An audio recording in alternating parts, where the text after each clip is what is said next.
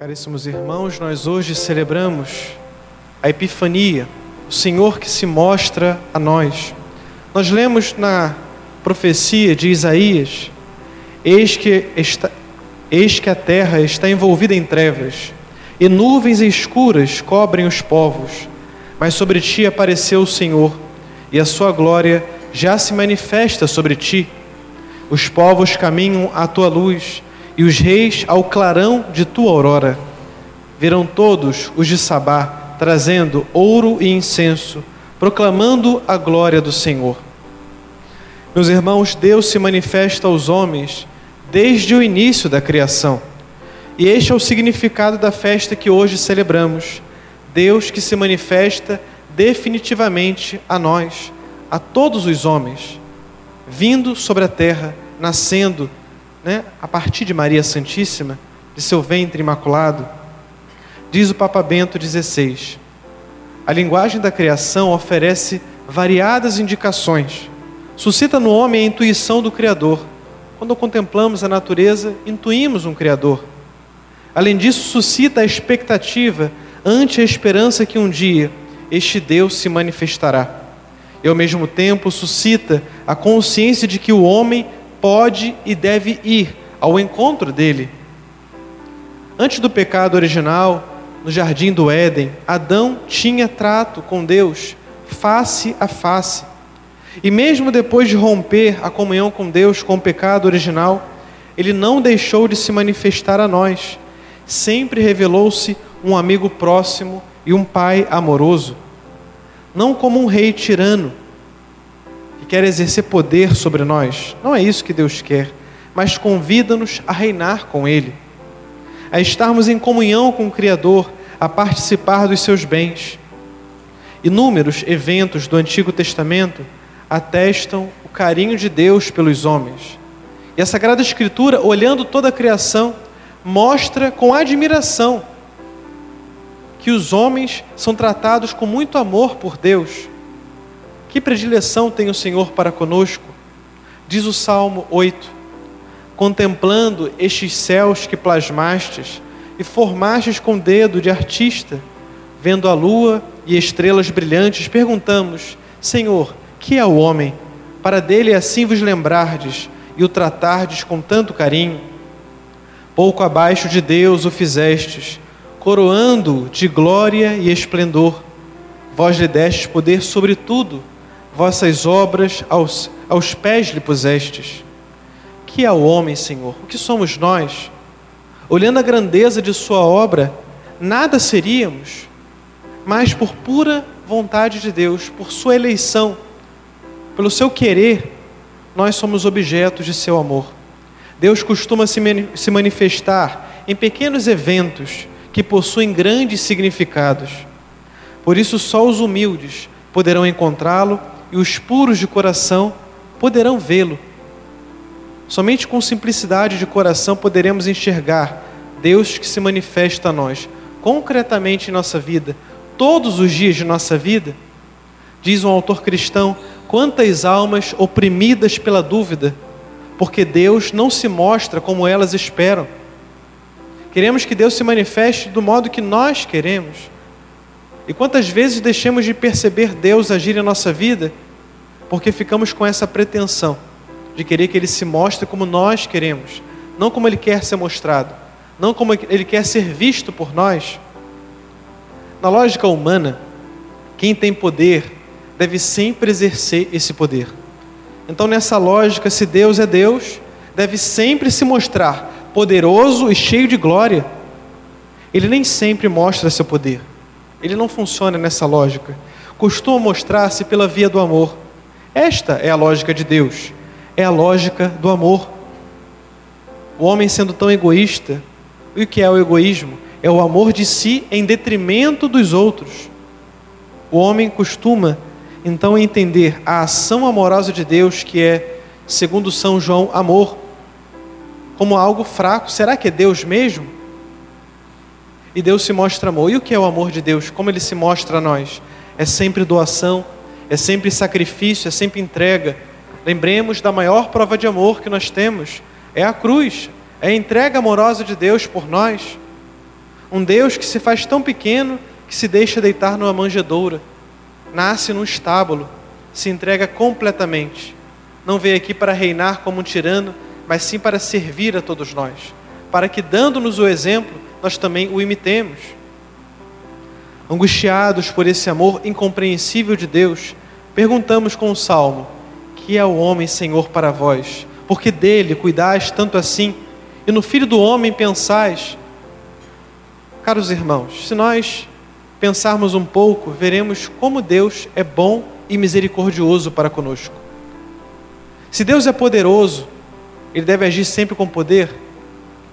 Essa não é a lógica de Deus. Nessa lógica, que é uma lógica humana, imagine se nós tivéssemos o poder que Deus tem. Nós, quando criamos uma inimizade, alguém faz algo de mal contra nós, nós talvez naquele momento de raiva poderíamos ali querer aniquilar aquela pessoa. No entanto, se Deus seguisse essa lógica, nenhum de nós aqui, eu seria o primeiro, estaríamos mais aqui. Porque quantas ofensas nós cometemos para com Deus, quantos desamores, quantos desvios, e porque Deus nem sempre se mostra poderoso, mostra todo o seu poder e o seu fulgor, nós estamos aqui. Porque se ele agisse com poder, já teríamos todos nós sido pulverizados. Porque todos nós somos pecadores, ofendemos a Deus. Então Deus não age segundo a nossa lógica, a lógica humana, mas sim age com o seu poder, mas sempre, mas sempre para conosco com a sua misericórdia. Essa é a lógica de Deus. Desde o início do mundo, Deus quis ser um amigo íntimo de nossa alma. Por isso revelou-se sempre muito próximo de nós e para nos salvar tornou-se um de nós. A amizade não pode acontecer pela via da subjugação. Deus quer ser amigo de nossa alma. Nenhum amigo é amigo do outro, né, de verdade. Se for pela imposição, isso não acontece, mas sim pela liberdade. A amizade é uma escolha livre. Deus quer a nossa amizade, mas somente livremente podemos ser amigos dele. E por isso nós temos essa liberdade de escolher ou não ser amigos do Senhor Diz Santo Tomás de Aquino que a amizade consiste em amar as mesmas coisas e detestar, odiar as mesmas coisas. Os amigos, no geral, têm o mesmo gosto. Eles gostam das mesmas coisas, detestam outras coisas igualmente e por isso são amigos, são próximos. Como amigo mais sábio que nós, amemos o que ele ama né? e rejeitemos o que ele rejeita. Essa deve ser a nossa vida e a nossa amizade com Deus. Amar o que Ele ama e detestar, odiar o que Ele detesta. Deus odeia? Sim, odeia o pecado. Detesta o pecado. Nós também devemos detestá-lo com a nossa luta, contando com a misericórdia dele, mas não também abusando da sua misericórdia. Hoje nós contemplamos os magos e a estrela, a estrela que indica o caminho até Cristo. O caminho dos magos do Oriente é só o início de uma grande procissão que continua ao longo da história inteira da humanidade. Com estes homens tem início a peregrinação da humanidade, rumo a Jesus Cristo, rumo àquele Deus que nasceu no estábulo, que morreu na cruz e ressuscitado, permanece conosco todos os dias até o fim do mundo. Diz o salmo: os reis Tarsis e das ilhas hão de vir oferecer-lhe seus presentes e seus dons e também os reis de Seba e de Sabá hão de trazer-lhe oferendas e tributos. Os reis de toda a terra hão de adorá-lo, e todas as nações hão de servi-lo. Os magos aqui representam os pagãos que nós lemos, nós lemos na segunda, na segunda leitura, na carta aos Efésios. Os pagãos são admitidos à mesma herança, são membros do corpo de Cristo estes pagãos, os reis magos, são os primeiros entre os gentios a adorá-lo, quando o mundo ainda o desconhecia. Qual não deve ter sido a alegria de encontrar o Messias? A luz da estrela guiou os magos, assim como a luz da nossa fé também deve guiar-nos a Jesus. Eles levam presentes a Cristo, lemos no Evangelho. Quando entraram na casa, viram o menino com sua mãe Maria ajoelharam-se diante dele e o adoraram. Depois abriram seus cofres e lhes ofereceram presentes: ouro, incenso e mirra. O que são isso? Que são essas coisas? São os dons mais preciosos do Oriente, porque para Deus devemos sempre dar o melhor, sempre o mais precioso, o nosso tempo mais sagrado, reservar para Deus, as nossas forças, a nossa juventude, o melhor da nossa vocação, devemos dar o melhor para Cristo. Ofereceram-lhe ouro, que é símbolo da realeza. Nós, como cristãos, queremos também oferecer-lhe, em sinal de submissão, o ouro fino do espírito do desprendimento do dinheiro e dos meios materiais. Não esqueçamos que são coisas boas que procedem de Deus, mas o Senhor dispôs que as utilizássemos sem nelas deixar o nosso coração, fazendo-as render em proveito da humanidade, em proveito de cada um de nós. Oferecemos-lhes também incenso. O incenso é o perfume que era queimado todas as tardes no altar como símbolo da esperança posta no Messias. São incenso os desejos que sobem ao Senhor de levar uma vida nobre, da qual se desprenda o bom odor de Cristo. O bom perfume do incenso é o resultado de uma brasa que queima sem espetáculo, uma grande quantidade de grãos. Nós vemos isso aqui nas missas solenes que celebramos, usando o turíbulo, aquela brasa ali posta, aquele fogo ali posto, nós colocamos o incenso e sobe aquela fumaça que simboliza ali os nossos desejos e as nossas orações. O bom odor de Cristo faz-se sentir entre os homens, não pelas labaredas de um fogo de palha, mas pela eficácia de um rescaldo de virtudes, a justiça, a lealdade, a fidelidade, a compreensão, a generosidade, a alegria, tantas virtudes às quais nós somos chamados. Devemos depositar o incenso no nosso coração que deve arder como uma brasa.